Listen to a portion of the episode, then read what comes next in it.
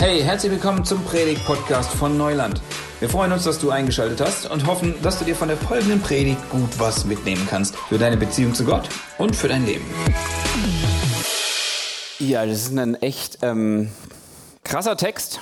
Das ist äh, Literaturgeschichte sozusagen, was ihr gerade gehört habt. Äh, wunderschön, unglaublich tief. Und ähm, es ist der Text, über den wir heute so ein bisschen zusammen nachdenken wollen in dieser letzten Folge von unserer Predigtreihe.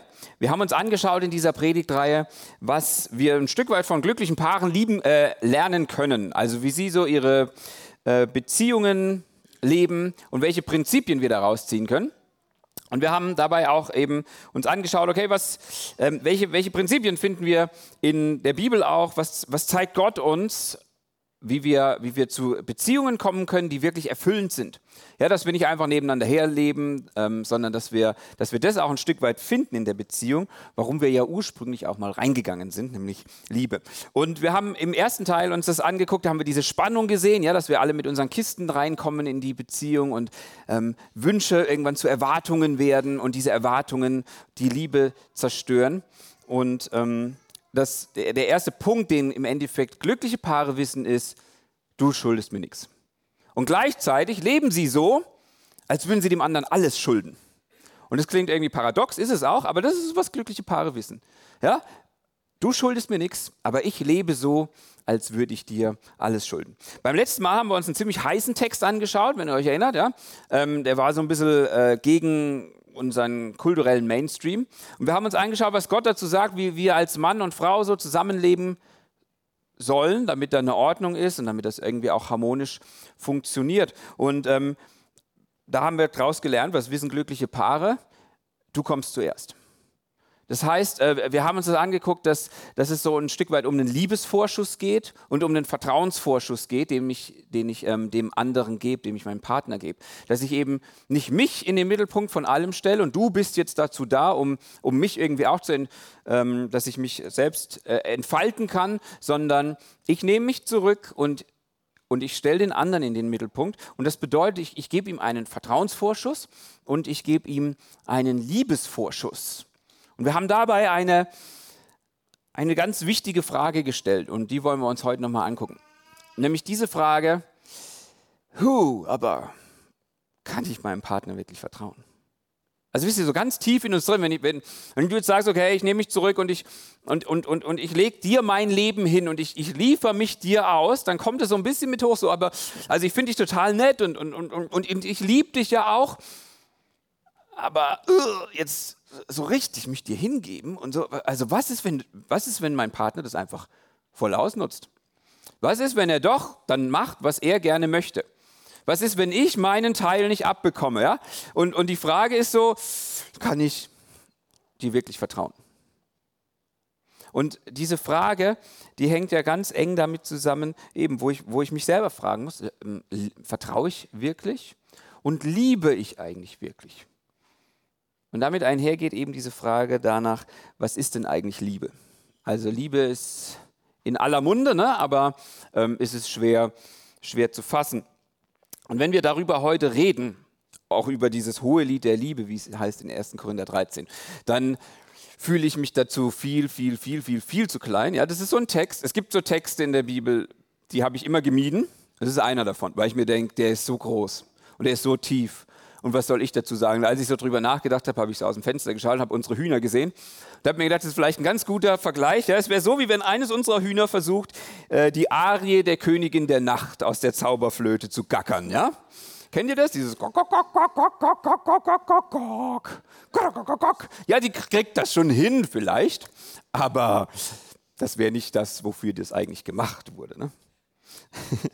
Bernie, ich bin kein Huhn.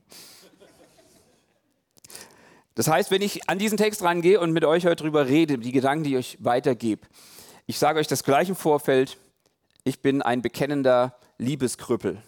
Okay? Und vielleicht sagt ihr danach, nachdem wir das so durchgemacht haben, dass ihr merkt, so, uh, ja, hm, ich kann da auch noch sehr, sehr viel lernen. Weil das, was Paulus uns hier präsentiert, das ist einfach uh, sehr krass, sehr tief. Also, was ist Liebe? Wir haben ein Problem Und die Nadine hat es ja gerade schon eingangs gesagt. Wir haben das Problem unserer Sprache. Unsere Sprache ist unglaublich begrenzt, ja? Wie schon gesagt, ja, das, also, das zählt auch genauso für mich. Ich liebe Pizza. Ja, wenn ihr mich mal einladen wollt, mm, Pizza ist, ist, damit seid ihr immer gut an. Und ich liebe die Berge und ich liebe ein gutes, schönen Abend mit meinen Freunden irgendwie, wo man so richtig genießen kann. Und ich liebe meine Frau. Und wenn du das jetzt mal von außen betrachtest, du sagst so, schau mal, du liebst Pizza und du liebst deine Frau. Und das ist jetzt auf der gleichen Ebene irgendwie. Ich meine, so Salami, Käse und deine Frau, das ist ja irgendwie ein bisschen strange so. Ähm, und deswegen müssen wir sehen, ist unsere Sicht auf Liebe ist total begrenzt. Also im Griechischen, jedenfalls in dem biblischen Griechischen, ähm, da hast du mindestens mal vier Wörter für Liebe. Kann gut sein, ne? Jörgo, dass es heute auch noch so ist, oder? Du bist ja hier unser Griechisch-Experte. Ähm, vier Wörter für Liebe und wir kommen mit einem daher. Da merkt man schon, das ist so ein bisschen platt. Ja, das fährt so rüber wie so ein Panzer. Und deswegen ist auch unsere Sicht auf Liebe, glaube ich, sehr einseitig. Ähm, wenn ihr so in unsere Kultur reinschaut, ja, die Popkultur, da geht es ja immer um Liebe. Das ist ja das Thema schlechthin. Ist ja auch ein schönes Thema. Ne? Ähm, ich habe euch mal einen Text mitgebracht von Justin Bieber, ja? The Bee. Großer Fan hier. Bieber ist richtig gut, ey. Und er hat ein richtig schönes Lied geschrieben und das beantwortet unsere Frage, weil dieses Lied heißt That's what love is. Das ist doch super. Wir fragen, was ist Liebe und Justin sagt uns, ja, er sagt, oh, I can feel you, even though I haven't touched you. Und jetzt kommt's, That's what love is. Also ihr merkt schon, was sagt Justin, was Liebe ist? Ja, es hat auf jeden Fall was mit Fühlen zu tun ne? und irgendwie berühren. Also wir müssen uns irgendwie nahe kommen. Es geht also sehr in diese romantische Richtung. Ähm, Ed Sheeran ist noch viel platter eigentlich. Ähm, der ist ja immer sehr auf der körperlichen Ebene unterwegs. Und ich will nichts über die Qualität ihrer Musik sagen. Ja? Ich, ich mag diese Musiker. Ich habe hier Thinking Out Loud. Und äh, Ed Sheeran singt hier Take me into your loving arms, kiss me under the light of a thousand stars, Place your head on my beating heart, I'm thinking out loud. Und jetzt dürft ihr alles mitsingen. That maybe we found love right where we are. Ihr kennt das Lied doch. also, er ist natürlich noch viel romantischer unterwegs. Der Sternenhimmel, küss mich, leg deinen Kopf auf mein schlagendes Herz. Ich glaube, wir haben Liebe gefunden. Schön, oder? Das ist richtig gut. In den Filmen geht es auch so weiter. Ähm, ich habe mal so überlegt, was so die großen äh, romantischen Komödien der letzten, ja, viele Jahre war, weil die sind teilweise schon alt. Ne? Also, wenn ihr wissen wollt, was Liebe ist, fragt am besten Hugh Grant, weil der kennt sich wirklich aus. Der hat so viele Liebesfilme gemacht. Also, wenn es einer weiß, dann Hugh. Tatsächlich Liebe. Mmh. Oder Bridget Jones, Schokolade zum Frühstück. Ach, wie schön. Pretty Woman, Notting Hill. Alles richtig nette, schöne Filme. Das Problem ist, die hören ja da auf, wo wir unsere Predigtreihe angefangen haben. Also denkst du, oh, wie schön und mm. Aber wie, wie sieht denn das jetzt so bei euch im Alltag aus, so, wenn dann halt die Wünsche zu Erwartungen werden, wenn die Romantik nicht mehr da ist? Das alles ist ein Teil so von Liebe, vielleicht so ein Randteil, aber irgendwie ist es doch nicht Liebe. Aber es ist das, was wir ganz oft in unserem Herzen haben, wenn wir über Liebe reden. Wenn wir fragen so, ja, liebe ich sie jetzt? Ja, ich, hm. und dann und dann dann denken wir, da muss jetzt immer dieses diese Schmetterlinge da sein, ne? Und wenn die mal nicht mehr so fliegen, dann haust vielleicht ein bisschen auf deinen Bauch und sagst, komm schon jetzt, da muss ja mal wieder ein bisschen was gehen hier. Ähm, und wir denken, wir finden die Liebe in unserem Bauch. Was ist Liebe? Hm, wir, wir schauen jetzt gleich in 1. Korinther 13 rein. Ich möchte euch vorher zwei Bilder mitgeben, die ich total hilfreich fand. Ich habe mir äh, von einem echt tollen Prediger mal eine Predigt angehört, was er so dazu gesagt hat. Er hat diese Bilder gebracht und ich fand es sehr treffend. Zwei Bilder, da sind sie, ja. Auf der eurer Seite, linken Seite, wisst ihr, was das ist? Was? Zellteilung, sehr gut, ganz genau. Das sind Zellen, die sich gerade teilen, also halt irgendwie die Darstellung davon. Und wisst ihr, was auf der rechten Seite ist? Ein schwarzes Loch, genau. Also zwei Dinge, die wir so in unserem naja, in unserer Umwelt wäre jetzt übertrieben, ne? aber die es halt gibt, in der Natur, sagen wir es mal so. Ähm, das eine riesig groß, das andere winzig klein. Und behaltet mal diese beiden Bilder im Kopf, wenn wir jetzt in 1. Korinther 13 gehen. Und zwar können wir bei dem einen sagen, diese Zelle ist so diese, diese Jesus-Style-Liebe, ja? Das, die Art, wie, wie Jesus liebt. Das heißt, Zellen teilen sich und alles, was sie sind, geben sie wieder in die nächste. Und dabei verlieren sie nichts. ist crazy, oder? Also, die, die, die, geben alles weg, die geben alles weiter, ihre gesamte Information und geben das wieder weiter und wieder weiter. Und das ist die Art und Weise, wie Jesus liebt. Er, er gibt sich ganz hin, er gibt sein Leben ganz, im Idealfall, in dich. Und du nimmst diese Liebe auf und du wirst jetzt auch vollkommen, du wirst jetzt auch ganz in dieser Liebe. Ja, das ist die Art und Weise, wie Jesus liebt. Ähm, aber dann gibt es auch noch diese schwarze Loch-Liebe. Und ein schwarzes Loch, also ich kenne mich da überhaupt nicht großartig aus, ne? aber ich habe einen coolen Vergleich gehört, wie ein schwarzes Loch fungiert, was das eigentlich ist. Ähm, man weiß es ja irgendwie noch nicht so richtig, aber auf jeden Fall hat ein schwarzes Loch eine unglaubliche Anziehungskraft. Also stellt euch vor, ihr habt eine Matratze und ihr schmeißt ein paar Murmeln auf die Matratze. Ja, was wird passieren? Na, die floaten da halt irgendwie rum und bleiben da liegen. Vielleicht sind zwei näher aneinander, die ziehen sich dann so ein bisschen an. So, jetzt nimmst du eine Bowlingkugel und wirfst die auch noch auf die Matratze. Und was wird jetzt passieren? Jetzt zieht diese Bowlingkugel alle Murmeln an und zieht sie in ihr schwarzes Loch und die verschwinden irgendwo in der Tiefe deines Kellers, wo auch immer das schwarze Loch hinführt. Das ist ein schwarzes Loch. Es hat die unglaubliche Anziehung. Es zieht einfach alles an und sackt es rein und zerlegt es dabei irgendwie in seine Einzelteile. Also das Ding zieht sogar Licht an und zerlegt es irgendwie in, in, in Einzelpartikel. Und, und, und, und, es saugt alles ein. Und das ist so dieser, dieser, dieser Love-Style von schwarzen Loch. Das sind die Menschen, und das bist vielleicht du und ich, an der Stelle, wo wir uns danach sehnen, geliebt zu werden. Und wo wir diese Anerkennung suchen und wo wir wollen, dass Menschen uns Gutes tun. Und wir sind wie dieses schwarze Loch und wir saugen alles in uns auf. Und es verschwindet in unserem schwarzen Kosmos irgendwo in der Tiefe. Und wir wollen immer mehr und wir wollen immer mehr und wir saugen immer und immer mehr. Und ganz im Gegenteil dazu ist eben diese, diese Liebe von Jesus, die den anderen im Blick hat, die geben will und die sich verschenken will. Also das eine zieht an und saugt nur rein und das andere gibt. Okay, und ist dieses Bild, da werden wir immer mal wieder drauf zurückkommen, okay? Also, 1. Korinther 13, wenn ihr eure Bibel dabei habt, schlagt auf, oder ihr habt vielleicht schon. Ansonsten haben wir den Text auch an der Wand. Ähm, wir wollen uns den ein bisschen anschauen, Vers für Vers, und zwar einfach mal bis ähm, quasi bis Vers, hauptsächlich die Verse 4 bis 7. Ähm, die haben jetzt am meisten mit unserem Kontext zu tun. Okay, also Paulus schreibt ja diesen Brief, diesen Korintherbrief in einen Kontext. Ne? Und er schreibt jetzt hier 1. Korinther 13 nicht an Ehepaare, und sagt, passt mal auf, wie Liebe funktioniert, sondern er schreibt es an eine Gemeinde. Und diese Gemeinde hatte Trouble ohne Ende. Also das war echt ein riesen Chaos-Club. Und Paulus schreibt ihnen einen Brief, um ihnen zu helfen, so mit diesen ganzen Problemen klarzukommen. Und eines der Probleme, das sie hatten, war, die waren irgendwie echt gesegnet mit Geistesgaben. Also bei denen ist mächtig was abgegangen. Aber die haben das jetzt auch wieder falsch verstanden. Die haben gedacht so, hey, wenn ich viele Gaben habe, dann bin ich hier der Coolste. Und wenn du wenig hast, dann bist du halt schlechter als ich. Und Paulus sagt, also so funktioniert es nicht. Es ist cool, wenn ihr so Gaben habt, aber setzt sie richtig ein, weil sie sind nicht für euch gedacht, sondern sie sind für das Wohl von allen gedacht. Deswegen sagt er am Ende von Kapitel 12, als er über diese Gaben gesprochen hat, sagt er, aber jetzt zeige ich euch einen Weg, der weit über das alles hinausführt. Also Gaben sind richtig cool, okay? Habt sie, gebraucht sie, streckt euch danach aus aber jetzt kommt was Besseres. Und dann fängt er an, okay?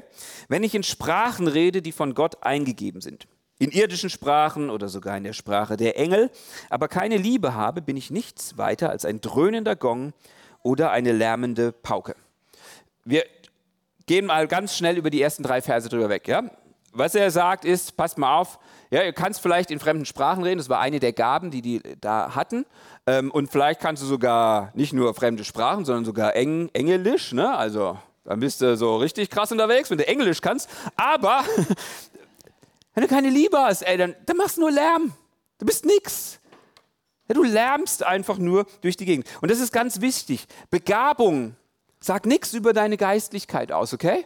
Vielleicht habt ihr so eure Lieblingspreacher und ihr denkt so, boah, die sind so toll und oder ihr seht andere Leute und sagt, oh, die sind so begabt und ihr denkt so, die sind so geistlich. Begabung sagt nichts darüber aus. Liebe sagt alles über Geistlichkeit aus. Dann geht er weiter. Wenn ich prophetische Eingebungen habe, wenn mir alle Geheimnisse enthüllt sind und ich alle Erkenntnis besitze, wenn mir der Glaube im höchsten nur denkbaren Maß gegeben ist, sodass ich Berge versetzen kann, wenn ich all diese Gaben besitze, aber keine Liebe habe, bin ich nichts. Oh, das ist crazy, oder? Wissen sagt nichts über Geistlichkeit aus. Liebe sagt alles aus. Ja, selbst wenn ihr jemanden kennt, dem du jede Frage stellen kannst und der dir alles sagt, jedes Problem, was du hast, da sagt er dir genau, was du zu tun hast. Paulus sagt, hey, aber ohne Liebe ist das nichts. Okay? Wenn ich meinen ganzen Besitz an die Armen verteile, wenn ich sogar bereit bin, mein Leben zu opfern und mich bei lebendigem Leib verbrennen zu lassen, aber keine Liebe habe, nützt es mir nichts. Volle Hingabe bringt nichts ohne Liebe.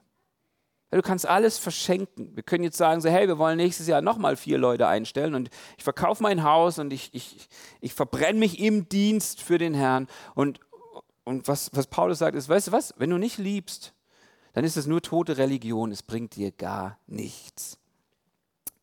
Also, und dann geht er weiter.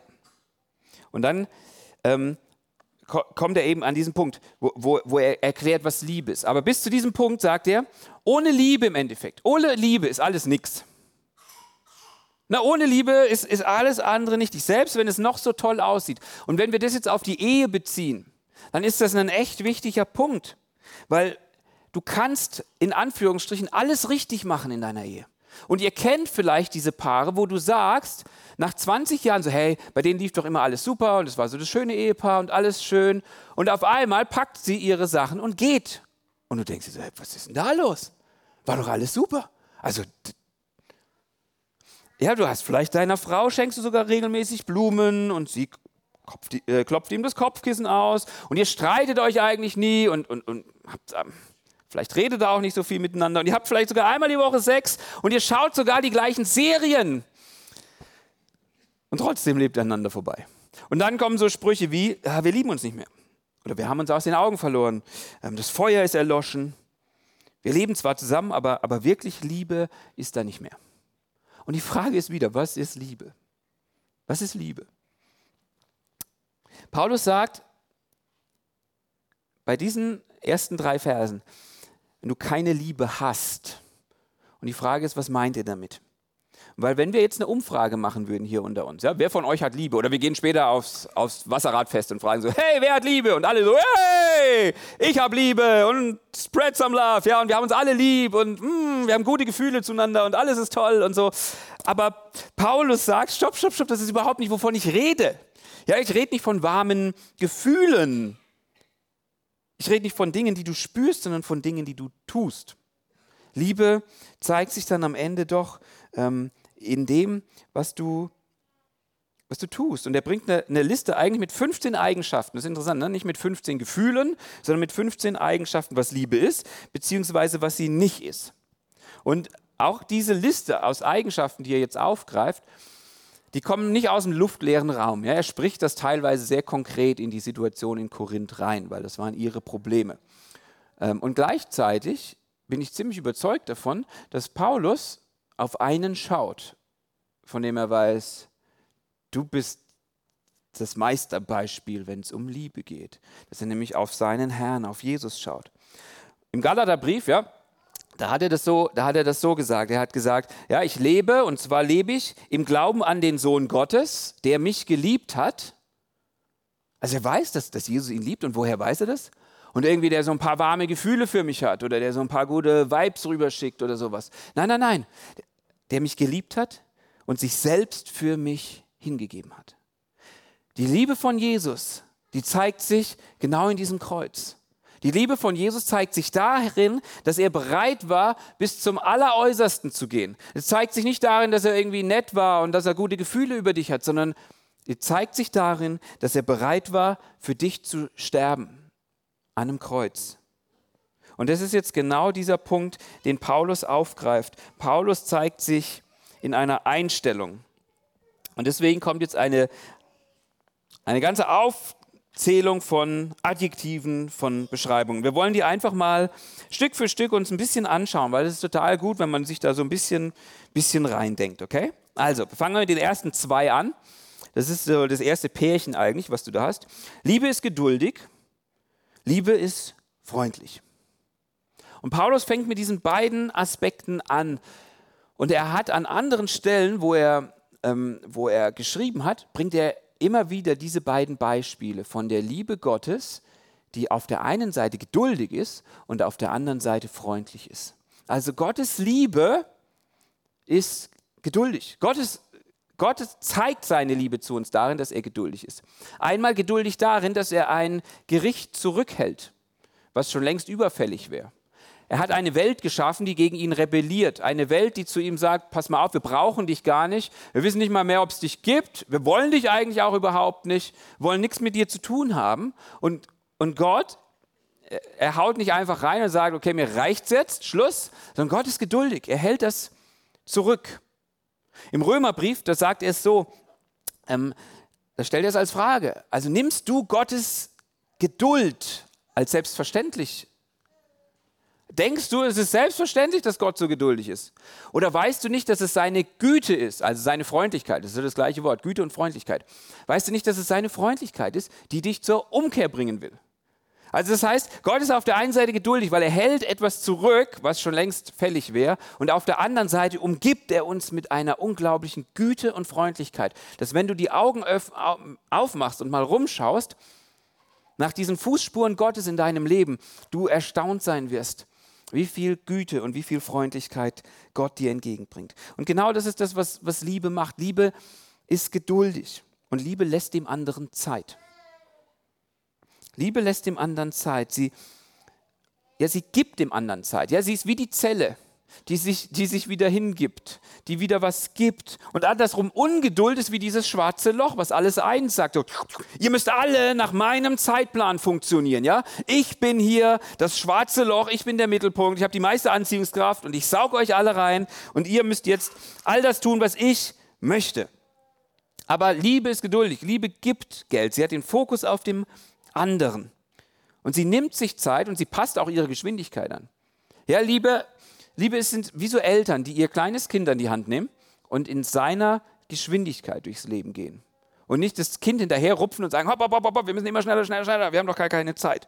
Liebe nimmt sich Zeit und durch diese Zeit schafft sie sowas wie einen Raum, wo Begegnung möglich ist. Wo Begegnung mit dem anderen möglich ist. Und darin ist sie freundlich oder gütig. Das heißt, in diesem Raum, den die Liebe schafft, da fühlt der andere sich auch willkommen.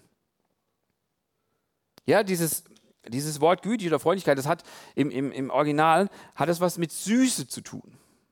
Das heißt, es ist eine, eine, eine, gute Zeit, die du dann miteinander hast. Selbst wenn es nur eine ganz kurze ist, ist es diese, diese Entscheidung, dass die Zeit, die wir jetzt gerade miteinander haben und die ich dir gebe, ich möchte, dass sie für dich richtig gut wird. Ich möchte, dass du, dass du Güte, dass du was Gutes erlebst, dass du Freundlichkeit erlebst. Ähm, und das, dass das was für dich was Bereicherndes ist. Das ist Liebe. Im Endeffekt ist diese Güte ist so ein bisschen was wie Gastfreundschaft und wie Annahme. Also du, du lässt den anderen in, in deine Sphäre rein und du nimmst dir die Zeit für ihn und, und du bist dabei gastfreundlich, weil du willst, dass er das als was richtig Gutes erlebt, diese Zeit mit dir. Und das ist Liebe. Das ist das, was Liebe tut. Und dann geht er weiter und jetzt kommen wir zu so ein paar Pärchen, ja? Und das erste, und auch in die Negativbeschreibung, weil manchmal sind Sachen so großartig und so cool, dass du sie nur damit beschreibst, dass du sagst, was sie nicht sind. Und das ist das, was Paulus hier jetzt ein bisschen macht. Aber er geht natürlich auch auf diese, auf diese Situation der Korinther ein, ja, die sich gegenseitig voll beneidet haben, ja, und der eine ist geistlicher als ich. Und er hat gesagt, nee, nee, Leute, Liebe, wenn ihr wirklich liebt, Liebe ist nicht neidisch. Sie gönnt dem anderen was. Das heißt, ja, nehmen wir es mal wieder so auf Partnerschaft und vielleicht habt ihr Kinder. Und vielleicht, vielleicht gibt es mal diese Zeiten, wo deine Kinder mehr auf deinen Partner stehen als auf dich. Und du freust dich darüber. Ja, du musst nicht im Mittelpunkt stehen. Du freust dich, wenn es dem anderen gut geht. Du, du, neidest nicht. Wenn der andere im Mittelpunkt steht, ja, wenn er irgendwie, wenn er irgendwie schöner ist oder begabter ist oder netter ist und, und er ist auf der Party mehr im Mittelpunkt als du, das ist in Ordnung. Du kannst, du, du, du freust dich darüber. Liebe, Liebe ist nicht neidisch. Liebe empfindet Freude für den anderen, wenn es ihm gut geht. Für ein schwarzes Loch wiederum ist das fast unerträglich. Weil das schwarze Loch, das das saugt alles ein. Und da, wo es sieht, dass es dem anderen gut geht, fällt dem schwarzen Loch nur auf, was es alles nicht hat in seinem Leben. Der Fokus ist auf, auf das gerichtet. Das heißt, wenn dein Partner dir zum Beispiel erzählt, was er gerade alles Gutes erlebt, zum Beispiel in der Arbeit, ja, das, hey, das läuft gerade und, und, und, und das geht gerade richtig gut, ja. Und du selbst siehst nur den Mangel von dem, was du nicht hast. Ja, dass du vielleicht sagst, es ist ja toll, dass dein Meeting so toll läuft. Ist ja schön, dass bei dir alles so toll ist, ja. Aber ich kann mich hier mit den Kindern rumschlagen und die Waschmaschine tut auch schon wieder nicht. Und äh, Leute, ich meine, das ist jetzt nicht Theorie, ne? Also ich weiß, ihr seid alle besser und, und euch passiert es nicht, aber das ist das, was ich erlebe irgendwie, diese schwarze Loch-Mentalität, wo ich so merke, so, uh, deswegen habe ich gesagt, ich bin Liebeskrüppel. Ja, das, das, das kommt immer wieder hoch. Das ist immer wieder da, dieser Neid auch. Warum geht es jetzt so gut? Und dann geht er weiter und er bringt so ein Dreierpärchen, wo er sagt, Liebe spielt sich nicht auf. Und Liebe ist nicht eingebildet und Liebe ist nicht taktlos.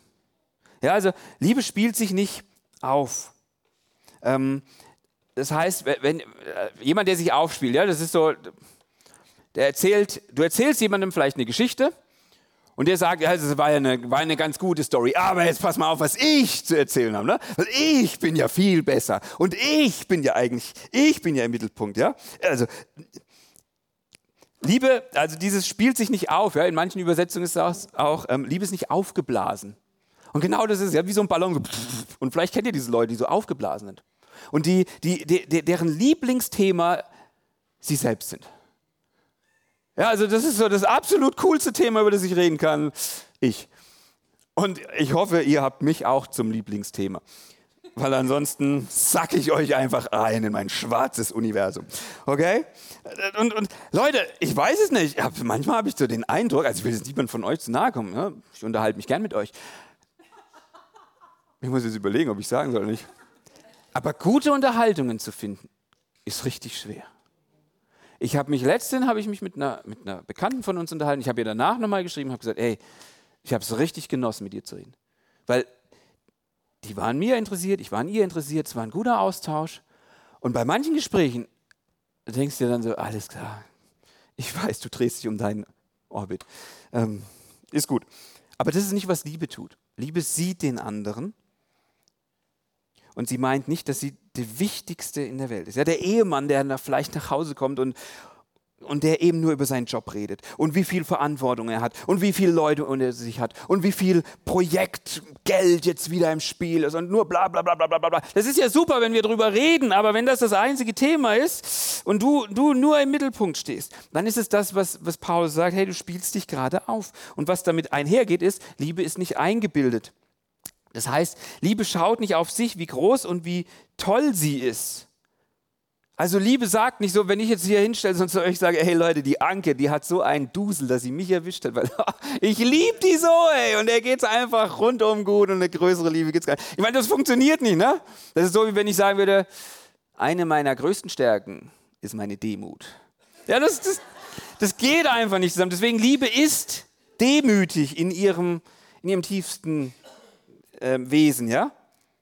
Das heißt, Liebe, Liebe ist nie eingebildet, dass sie sich in den Mittelpunkt, dass jemand, der liebt, sich in den Mittelpunkt stellt. Und sie ist auch nicht taktlos. Weil was passiert, wenn ich jetzt aufgeblasen bin und eingebildet bin, ist, ich werde taktlos werden. Das heißt, ich, ich werde andere bloßstellen. Ich werde meinen Partner bloßstellen. Allein dadurch, weil ich halt nur auf mich schaue. Und ich werde den anderen verletzen damit weil ich übersehe ihn und ich gehe nicht auf ihn ein, vielleicht beleidige ich ihn, vielleicht merke ich auch dann an einer Stelle, hups, jetzt bist du ja doch auf einmal wichtig und dann, dann bringe ich vielleicht so, ein, so, eine blöde Bemerkung, ja, um, um, um mich mal wieder in den Mittelpunkt zu bringen. Und es gibt dieses, dieses nette Sprichwort, was ich liebe, das neckt sich. Und das ist ja schön, das merkst du ja so bei, bei Leuten, die eine richtig gute Beziehung haben. Die haben Spaß miteinander und die necken sich auch und das ist was anderes. Aber dann gibt es auch dieses Ding, wo Leute was über ihre Partner erzählen, wo du genau merkst, so, äh, du hast gerade so eine Linie überschritten. Hast du das nicht gemerkt? Nein, das merken die überhaupt nicht, weil die sind taktlos. Aber Liebe ist nicht taktlos. Ja, du, du, du erzählst was über deine Frau und du denkst, uh, hey, merkst du nicht, dass sie das verletzt? Merkst du nicht, dass das peinlich ist für sie? Oder ist manchmal auch so, ja, dass Frauen was über ihre Männer erzählen, ja, wo, wo sie vielleicht ein bisschen zu weit gegangen sind. Und sie erzählen das lustig, aber für den Mann ist das vielleicht total unangenehm. Und du denkst dir so, ey, ist das, meinst du, du ehrst ihn jetzt damit, mit dem, was du da gerade erzählst? Also, und da, da, das überschreitet dann immer so eine Grenze, wo du merkst, ups, das ist jetzt, das ist jetzt irgendwie taktlos. Und genau das ist das, was Liebe nicht ist. Ja, sie spielt sich nicht auf, sie ist nicht eingebildet, sie ist nicht taktlos. Das heißt, Liebe, so wie wir das letzte Mal gesagt haben, Liebe kann sich zurücknehmen und kann dem anderen den Vortritt lassen.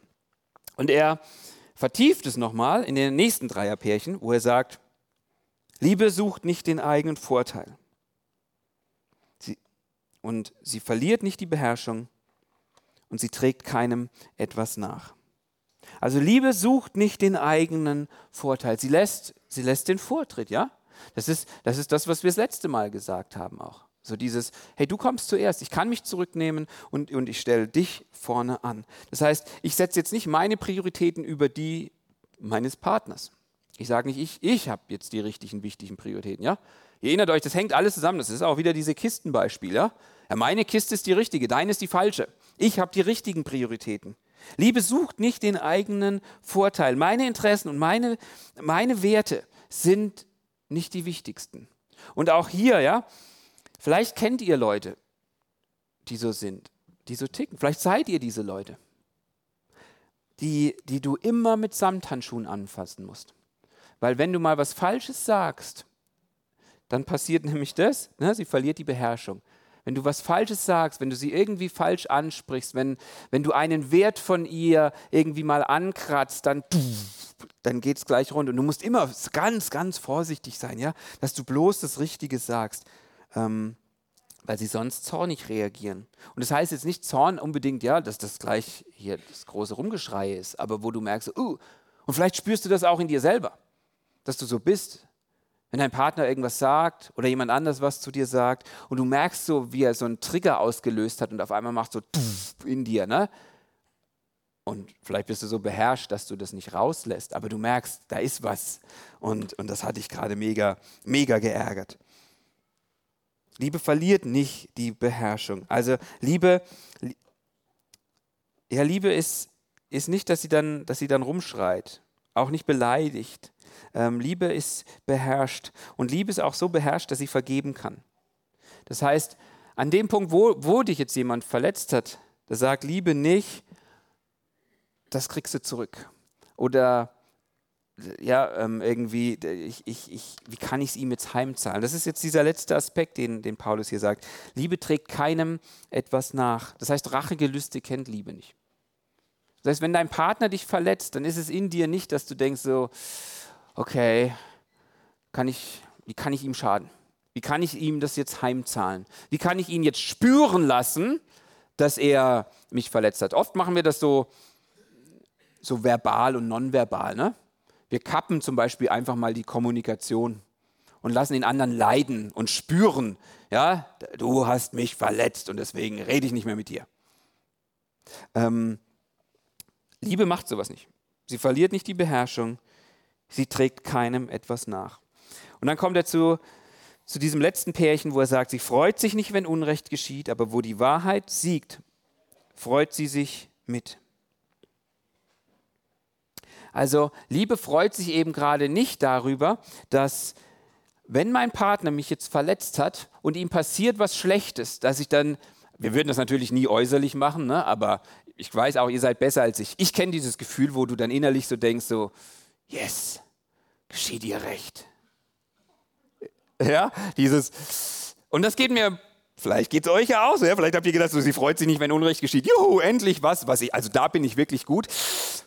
Wisst ihr, dieses, wenn du mitkriegst, dass halt bei einem doch was nicht so gut läuft irgendwie und du denkst dir so, ach, das ist ja wirklich blöd und es tut mir echt leid für dich, aber so innerlich so, ah, es läuft halt doch nicht alles. Ja, yeah, bist halt auch nur einer von uns. Das macht Liebe nicht. Und ihr merkt an der Stelle wieder, ich merke, ich will nichts über euch sagen, ich bin ein Liebeskrüppel.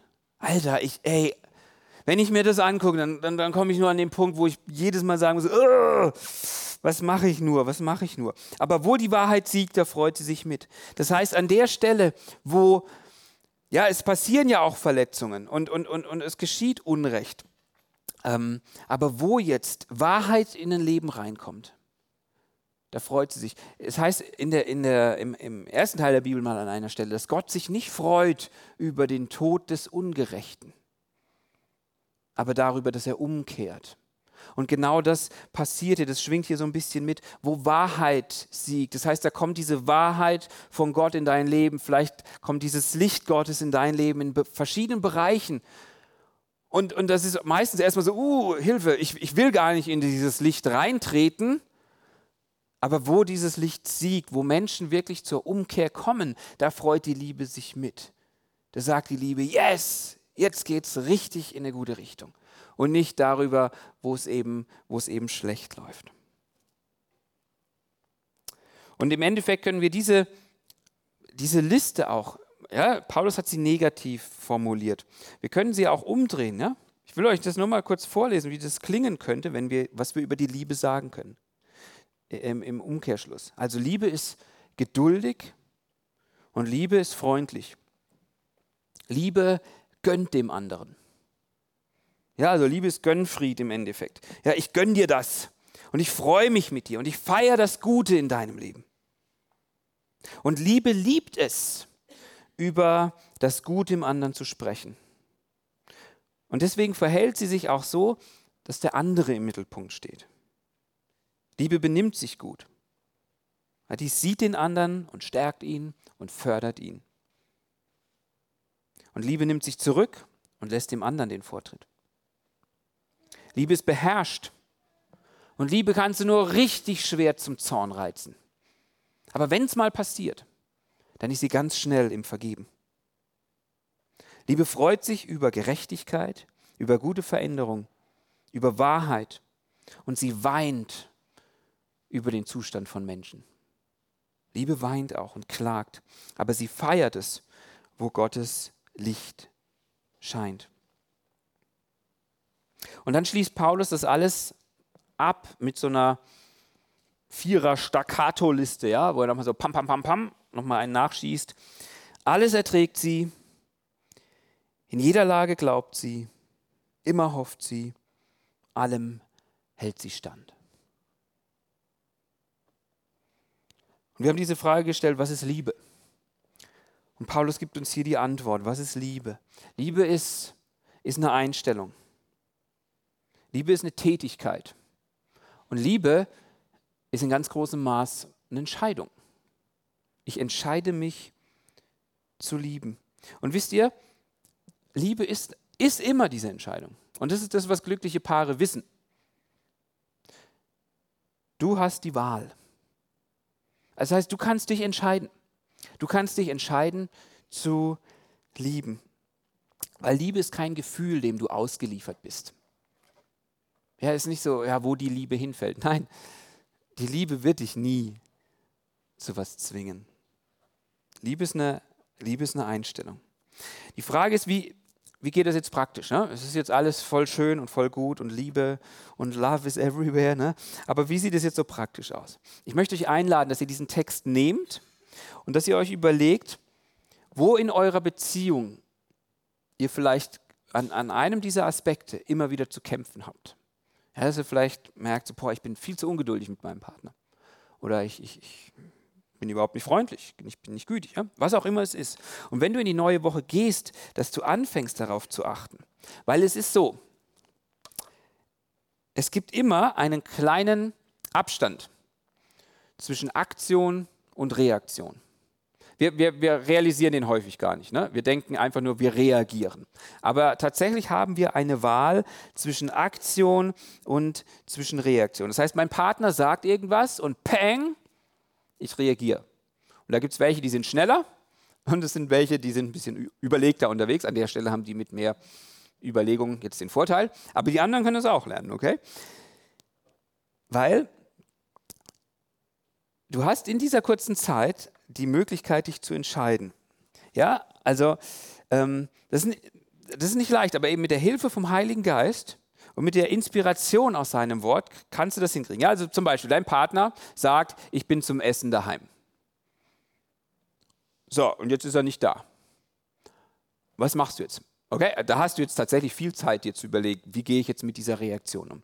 Ähm, Du kannst jetzt sagen so, ja, mal wieder, war ja klar, habe ich eh gewusst, ja, der, pff, der hält eh nicht sein Wort, war mir sowieso klar.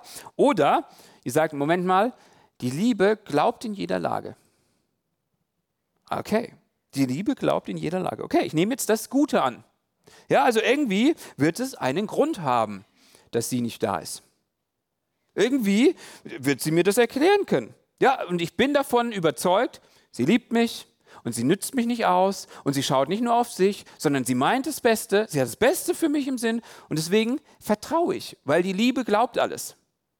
Und die Liebe glaubt alles bedeutet jetzt nicht, dass die Liebe dumm ist oder naiv ist und sagt, 2 plus 2 ist 5 und die Liebe glaubt. Nein, wie es hier in dieser Übersetzung ist, ähm, die Liebe glaubt in jeder Lage, heißt es, glaube ich. Ne?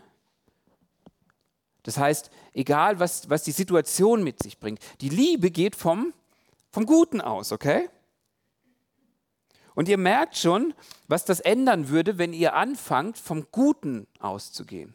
Und da sind wir wieder an diesem Punkt. Kann ich meinem Partner wirklich vertrauen? Warum macht er jetzt, was er macht? Und ich kann jetzt sagen, ja, weil der, der denkt eh nur an sich und der will eh nur sein Ding durchziehen. Oder ich entscheide mich für die Liebe und sage, okay, ich, ich, ich gehe vom, vom Besten aus. Wisst ihr, Anke und ich, wir haben wir haben auch so unsere Baustellen, wo wir am Arbeiten sind. Ähm, ich erzähle euch jetzt nur meine Seite, okay? Weil alles andere wäre unfair. Ähm, wir haben immer mal wieder so ein Problem mit Reden. Also Kommunikation ist jetzt nicht unsere größte Stärke, aber wenn ihr ja in den Kleingruppen hatten wir das ja so, die Sprachen der Liebe und so weiter. Ah, meine Sprache der Liebe ist Zweisamkeit. Das heißt, dass sich meine Frau mir anvertraut. So, aber manchmal will die nicht sprechen. Und was dann in mir abgeht, ist, die liebt mich nicht, die hat überhaupt kein Interesse an mir, der geht ja nur um sich und pff, die will überhaupt nichts an der Beziehung bauen und ich gehe einfach vom Schlechten aus. Ne? So, was macht jetzt die Liebe? Die Liebe geht vom Besten aus. Das bedeutet für mich, dass ich sage, okay, hm, wahrscheinlich ist irgendwie gerade viel los. Anke ist erschöpft, sie ist müde, hat nichts mit ihrer Liebe zu mir zu tun. Und, und ich versuche hier auf diesem Level zu begegnen. Ich gehe vom Besten aus, okay? Ich gehe vom Besten aus. Und, und ganz wichtig, das bedeutet jetzt nicht, dass wir das nicht thematisieren. Wir reden darüber. Und ich kann ihr das auch sagen und sagen, hey, ich würde mir das jetzt wünschen, dass wir ein bisschen einen Austausch haben. Ne? Aber es ist die Frage, wie, für was entscheide ich mich? Und es ist für euch die Frage, für was entscheidet ihr euch? Wollt ihr lieben? Wollt ihr davon ausgehen? Dass euer Partner es gut mit euch meint. Es gab in den 2000ern eine Studie, ähm, ich kann euch die jetzt nicht im Einzelnen vorstellen, aber die haben, äh, die haben glückliche Ehepaare, die schon über 20 Jahre verheiratet sind und immer noch glücklich sind, haben die befragt. Also das ist eigentlich genau unsere Studie. Ne? So, hey, was macht ihr, um glücklich zu sein? Und das war total interessant, weil die sind in so einer Aufwärtsliebesspirale, haben die herausgefunden. Und dann wurde ein Fazit geschlossen aus dieser Umfrage, aus dieser Studie. Und das Fazit war, Finden Sie die großzügigste Erklärung für das Verhalten des anderen und glauben Sie sie. Nachgewiesenermaßen ist das das, was glückliche Ehepaare tun. Sie entscheiden sich für die Liebe. Sie glauben an das Beste im anderen. Und vielleicht sagst du jetzt, es ist doch vollkommen naiv. Ja, ja ich, ich weiß doch, wie er ist. Ich weiß doch, wie die tickt. Aber ich will dich fragen, was sind die Alternativen? Also, was ist deine Alternativlösung? Ja? Wie, komm, wie, wie, wie bekommst du diese Veränderung in deine Beziehung? Indem du Recht hast oder indem du anfängst zu lieben? Und deswegen wissen glückliche Paare, du hast die Wahl. So, und jetzt müssen wir das trotzdem noch mal ein bisschen relativieren, weil die Frage ist, haben wir wirklich die Wahl? Also wir haben jetzt gerade ein wunderbares Loblied auf die Liebe vorgelesen. Und ich komme an jedem Punkt an den Punkt, dass ich sage, Map, Map, Map, fail, fail, fail, nicht geschafft, nicht geschafft, nicht geschafft. Also kann ich einfach mich entscheiden für so eine Jesus-Style-Liebe? Kann ich einfach sagen, ja, okay, ich bin jetzt wie diese Zelle, ich liebe jetzt einfach, ich liebe euch alle und kommt her und ich, ich, ich, ich. Und ich merke, nein, das kann ich nicht, weil ich bin ein schwarzes Loch. Und als schwarzes Loch kann ich nicht einfach sagen, alles klar, dann bin ich ab sofort eine Zelle. Das geht nicht das kann ich nicht. Deswegen, deswegen brauche ich Veränderung. Ich brauche was komplett Neues. Ich brauche jemanden, der mich neu macht. Aber ich möchte es lernen, so zu lieben.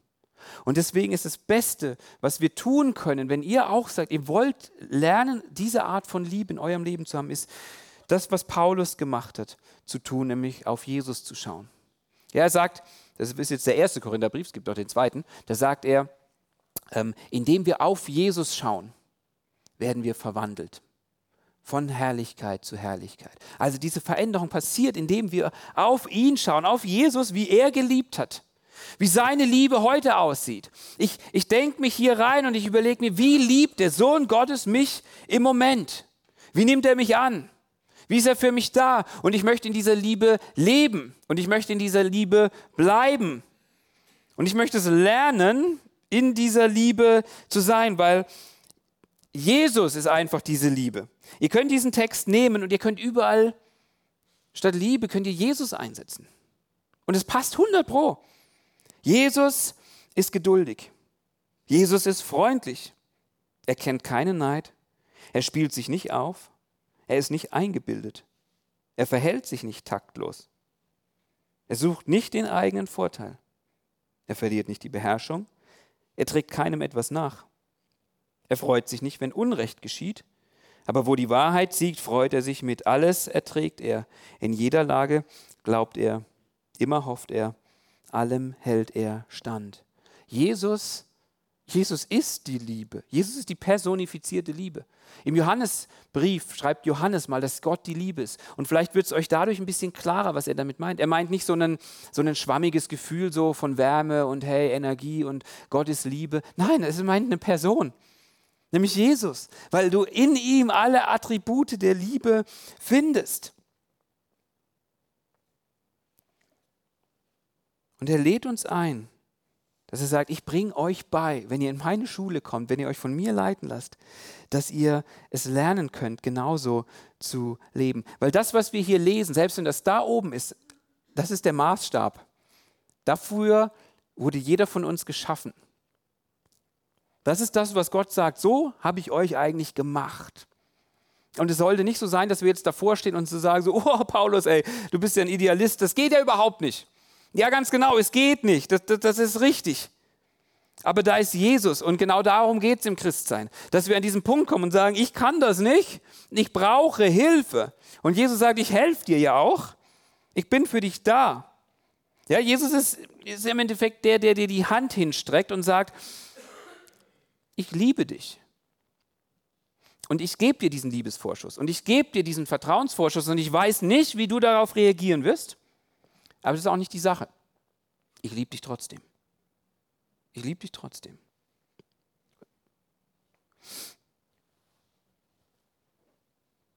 Und du siehst diese Liebe immer wieder an diesem Kreuz. Das heißt, wann immer du dich fragst, liebt Jesus mich eigentlich? Dann geh nicht nach deinem Bauchgefühl. Ja, dann geh nicht danach, ja, ich fühle mich gerade nicht so. Nein, du weißt es ein für alle Mal, weil Jesus hat an diesem Kreuz für dich und für mich gelitten, weil wir schaffen es nicht so zu lieben, wie wir es sollten. Wir machen uns der Lieblosigkeit schuldig. Immer und immer und immer wieder. Und Jesus sagt, ich habe dafür bezahlt, sodass wir jetzt zusammen sein können. Sodass wir jetzt Gemeinschaft haben können. Und er schenkt dir Tag für Tag seine Liebe, die dich erneuert und in der du sein kannst. Und es ist die Frage so, kannst du dir vorstellen, dass du so geliebt bist? Und dass du aus dieser Liebe, die, die Gott dir schenkt, deinen Partner lieben kannst? Und es ist die Frage, was, an der Stelle ist tatsächlich eine Entscheidung, was du möchtest. Ob du dich für diese Liebe entscheidest, für diesen Liebesvorschuss, für diesen Vertrauensvorschuss. Und an der Stelle, wo du sagst, ich kann das nicht, dann bist du genau auf dem richtigen Weg weil Jesus dir diese Liebe schenken will und weil er dir helfen will, dass du verändert wirst und dass du so eine Liebe hast. Und ich möchte euch jetzt einladen, wir wollen jetzt eine kurze Zeit der Stille haben. Und ich möchte euch, wir haben immer diesen Schritt ins Neuland, ne? Und ich möchte euch jetzt einfach diesmal verschiedene Sätze hier vorlesen. Und ich lade euch ein, macht einfach mal eure Augen zu und hört diesen Sätzen zu und vielleicht merkt ihr ja an der einen oder anderen Stelle so, ups, ja, das bin ich, das war meine Woche, ja. Ähm, das habe ich in der Woche erlebt. Und wo ihr Zeit habt, auch nochmal vor Gott zu kommen und zu sagen, okay Gott, das, das bin ich. Und wo ihr ihn auch um Veränderung bitten könnt, wo ihr ihn auch um, um Vergebung bitten könnt. Ja, Gott ist geduldig und er ist gütig. Und so dürfen wir zu ihm kommen. Okay. War ich letzte Woche ungeduldig mit meinem Partner? Habe ihm keinen Raum gegeben, keine Zeit gegeben? Gab es Momente, in denen ich unfreundlich war und nicht das Beste für meinen Partner wollte? War ich neidisch oder habe meinem Partner etwas nicht gegönnt? War ich stolz meinem Partner gegenüber und habe mich als was Besseres gefühlt? Habe ich meinen Partner in eine unangenehme Situation gebracht mit dem, was ich gesagt habe? Gab es Momente, in denen ich ganz bewusst mein Ding durchgezogen habe, ohne Rücksicht auf den anderen zu nehmen? Habe ich mich meinem Partner gegenüber unbeherrscht verhalten? Gab es Momente, in denen ich ihm etwas Schlechtes gewünscht habe? Habe ich meinem Partner vergeben oder trage ich ihm Schuld nach? Das war der Predigt-Podcast von Neuland. Wir hoffen, du konntest dir gut was mitnehmen, einen Schritt in dein eigenes Neuland machen und Gott mehr entdecken. Wenn du Fragen hast oder einfach so mal Kontakt zu uns aufnehmen möchtest, schreib uns einfach eine Mail an hallo at neuland-church.de. Bis zum nächsten Mal.